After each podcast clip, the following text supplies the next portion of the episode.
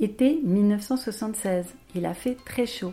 Françoise, 32 ans, depuis 12 ans à Paris, ne rentrera pas de vacances. Elle démissionne du magazine féminin qui l'employait et fait de sa petite location d'été au pied du Morvan sa résidence principale. Elle inscrit ses deux enfants à la communale du village et commence, dans l'insouciance de cette fin des années 70, une existence rythmée par les cueillettes et l'entretien du jardin. Après bon nombre d'hivers, autant d'improbables ouvrages en macramé, un élevage de chèvres, une déroute sentimentale et un retour à Paris, elle se souvient.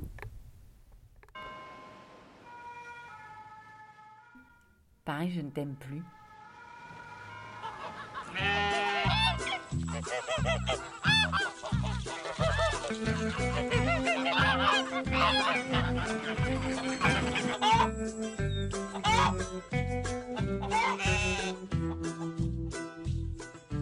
l'été 76 et j'ai atterri dans une toute petite maison très jolie dans, entre le Morvan et la Nièvre, en haut d'une colline euh, qu'on louait, que je louais à ce moment-là pour y aller de temps en temps et dans laquelle je me suis installée.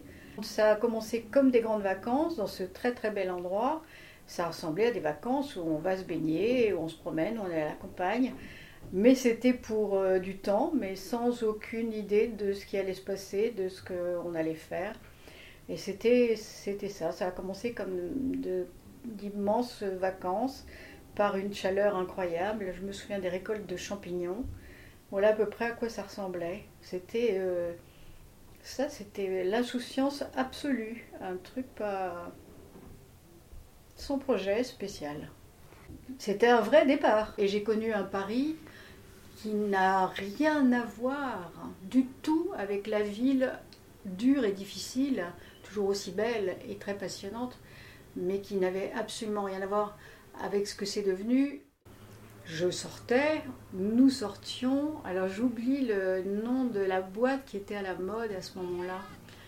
Et je regrette, il faudrait que ça me revienne. Alors il n'y en avait pas 50 000.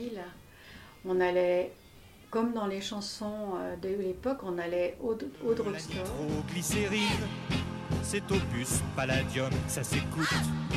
Rue Fontaine, il y a foule pour les J'étais, euh, j'étais entre un mariage finissant et quelqu'un d'autre, et euh, avec deux enfants. Et c'était un village où ma soeur a une maison et où j'étais allée très souvent. Donc c'était un endroit familier avec un entourage déjà constitué.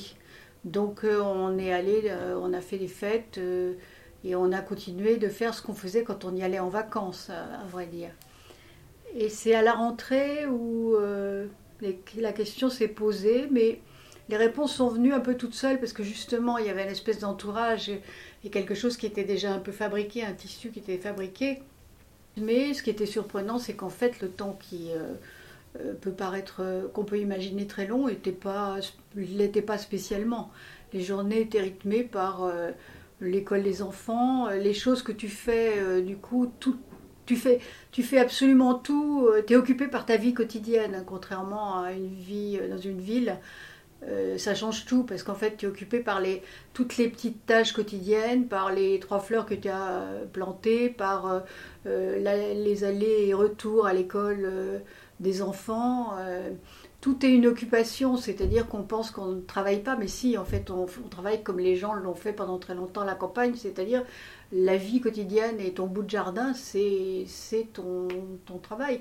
Donc euh, tout ça coulait de source. Euh, on s'occupait beaucoup à accueillir des plantes, à les reconnaître. Euh, et je m'étais mise à faire des ouvrages. Je me souviens que j'ai fait des, chaussons assez horribles pour tous les gens qui m'entouraient. Ils étaient bleu marine et rose, si je me souviens bien. Ils ressemblaient à des, petites ballerines avec une petite barrette dessus. Je me vois dans la grange en train de tendre des grands fils pour euh, enfiler les champignons et les faire sécher. Euh, et faire des conserves, euh, des choses comme ça. Donc ça, c'est pareil, sont des occupations toutes simples qui occupent, qui occupent les journées. C'était une façon d'échapper aux vraies questions, probablement, mais je dis ça après réflexion. Et en même temps, on n'était quand même pas loin de la vague des 68 arts qui sont partis. Hein. C'était quand même tout à fait ça. Et on avait des tas d'amis qui étaient partis et qui étaient restés euh, chacun dans sa grotte, c'est une façon de parler, mais ils y étaient. Donc on était copains avec eux, on allait à la campagne les voir, on discutait, on voyait cette vie et c'était assez. C'était tentant, c'était une belle image, ça faisait envie. C'était très vague, c'était très poétique. C'était de retrouver le sens de la vie, la vraie vie, quelque chose qui a du sens. Il y avait une recherche de sens qu'on ne peut pas nier certainement, mais ça restait très vague et très de l'ordre de, rêverie. J'ai découvert des hivers euh, du Morvan interminables et, difficiles malgré la beauté des lieux, mais j'ai découvert des choses très banales. Je pense qu'après, dans le reste de mon parcours, et même en rejoignant le milieu journalistique, et notamment une rédaction entièrement féminine, avec euh, le côté euh, féminin parisien de ce genre d'endroit, j'ai trouvé que je m'étais énormément enrichie euh, grâce à ce passage-là, et que j'avais, moi, j'avais une ouverture d'esprit ou vraiment une absence de préjugés et une façon de regarder les choses qui qui m'apportait, qui, qui m'avait beaucoup enrichi. Euh, j'y ai découvert quelque chose, alors je remercie, euh, je sais pas qui, le ciel et l'enfer un peu aussi, euh, d'y avoir rencontré des gens qui m'ont épaté. J'ai découvert tout autre chose que ce que je connaissais, mais très largement passionnant. Tu repartirais si c'était à refaire? Je pense que non. Tu quitterais pas Paris? Non.